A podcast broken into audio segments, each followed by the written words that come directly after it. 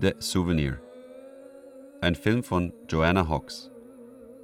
Text von Dominik Schmid.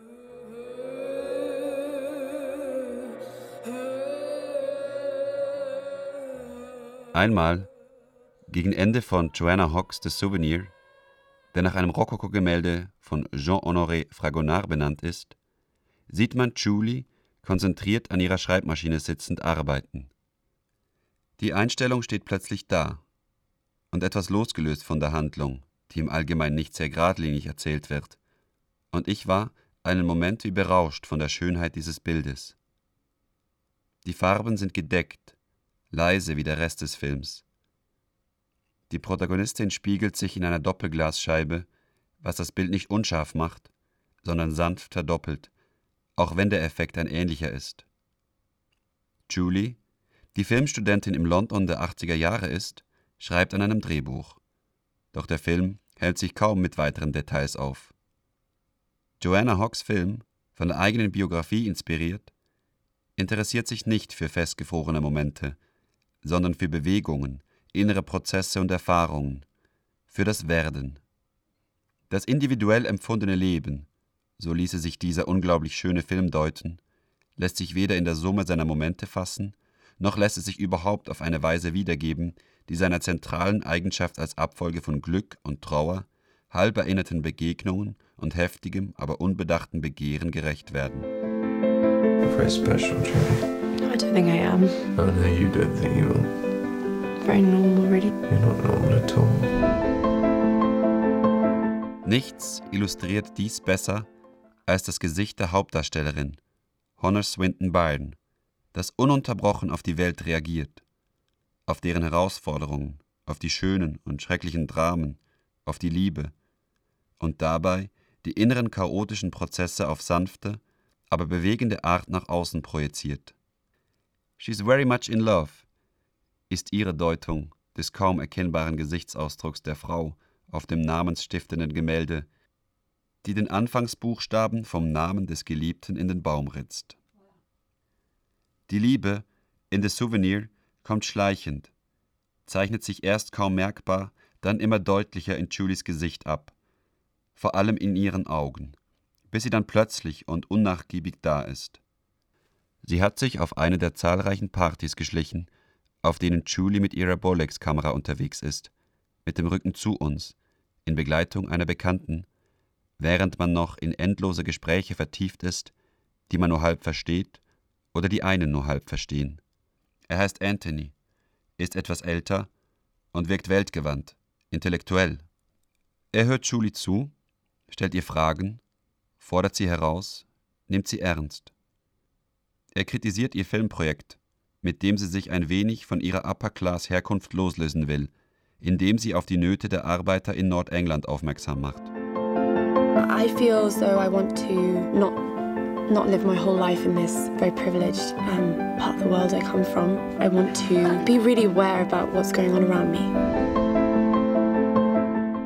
Das Projekt ist aufrichtig, doch Aufrichtigkeit und Authentizität alleine bedeuteten nichts ohne tieferen Zweck, sagt Anthony.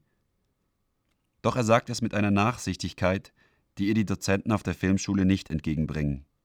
Als sie sich das nächste Mal treffen, in einem barocken Restaurant, wie es sie nur in London geben kann, steht die Kamera, und damit unser Blick, plötzlich weiter entfernt, zeigt alles klar in seiner Barockheit. Die Welt hat eine neue Qualität angenommen. Anthony zieht bei Julie ein, unter einem Vorwand zuerst betreffend seiner Arbeit im Foreign Office. Man teilt das Bett, doch die Seiten werden klar zugeteilt. Eine Armee aus Plüschtieren bewacht die Grenzen, die manchmal neu verhandelt werden. Eine Weile später, Anthony war in Paris, ein Geschenk. Spitzenwäsche. Zieh sie an, befiehlt er. Sie gehorcht. Am nächsten Morgen entdeckt Julie kleine, punktförmige Wunden an Anthonys Arm. Hast du dich verletzt? fragt sie besorgt. Das ist nichts, sagt er. Da ist natürlich doch etwas. Doch das erkennt Julie erst, als ein Bekannter sie fragt, wie sie, junge, intelligente Studentin aus gutem Hause, mit einem Heroinabhängigen zusammengekommen sei. Er bringe das nicht ganz zusammen. Da ist es schon längst zu spät. Die Welt und die Liebe, wie sie sind, bewegen sich unaufhaltsam vorwärts. Man fährt nach Venedig. Die Beziehung hat einen neuen Farbton, aber sie ist immer noch eine Beziehung. Der Film vermittelt dies nicht mit Dialogen, sondern durch Blicke, Bilder und Körper. Die Kamera steht jetzt fast immer weiter entfernt, auch wenn Julies Wohnung eng ist. Dafür ist sie lichtdurchflutet und voller Spiegel, durch die sich die Protagonisten jederzeit beobachten lassen. Oder auch durch offene Türen, distanziert und leicht gebrochen, aber doch auf eine Weise nah, wie im Bild mit der Schreibmaschine. You're too nice.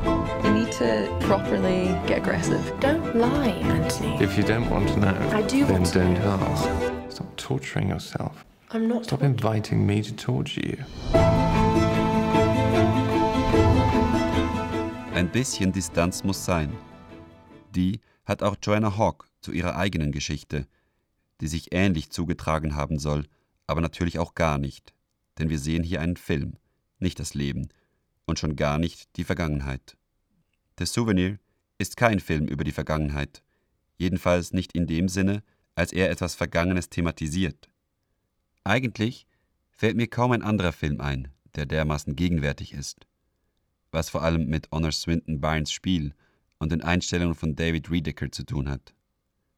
Dazu passt, dass das Schlussbild eine riesige offene Tür ist. Do you like her? She looks sad. I think she looks determined. And very much in love. The Souvenir ist auch ein Film über das Kino, über dessen Schönheit und Macht, aber auch über seine Unzulänglichkeiten. Die Filmstudentin Julie ist ein bisschen naiv, wie es alle Studenten sind. Die Lehrer geben gut gemeinte Ratschläge, so wie jenen, dass die Beschäftigung mit einem Thema immer an die eigene Erfahrung geknüpft werden müsse. Richard Iodi hingegen sagt, dass Filmschulen dazu da seien, Filmequipment zur Verfügung zu stellen. Eine Ahnung davon, was ein Film sei, habe sowieso niemand. Das ist keine Kritik, sondern eine Befreiung. Film kann sein, was auch immer er sein will. Und wenn es einem gelingt, aus der eigenen Erfahrung so etwas wie Kunst zu machen, dann umso besser. Film ist Leben und das Gegenteil davon. Und in The Souvenir werden er und die Filmschule, die Julie besucht, schon bald ziemlich unwichtig.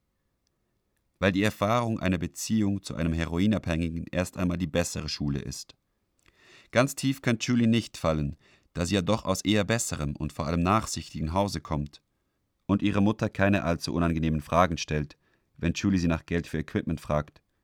So wie Julie auch Anthony keine Fragen stellt, wenn er sie um 10 oder 50 Pfund bittet und für einige Stunden oder Tage verschwindet.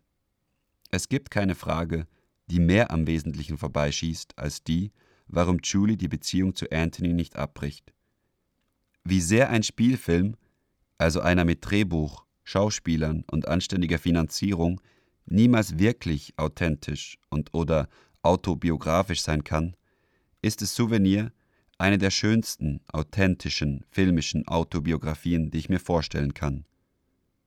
Und Filme, bei denen ein reflektierteres Schwärmen angebracht ist, gibt es schon genug.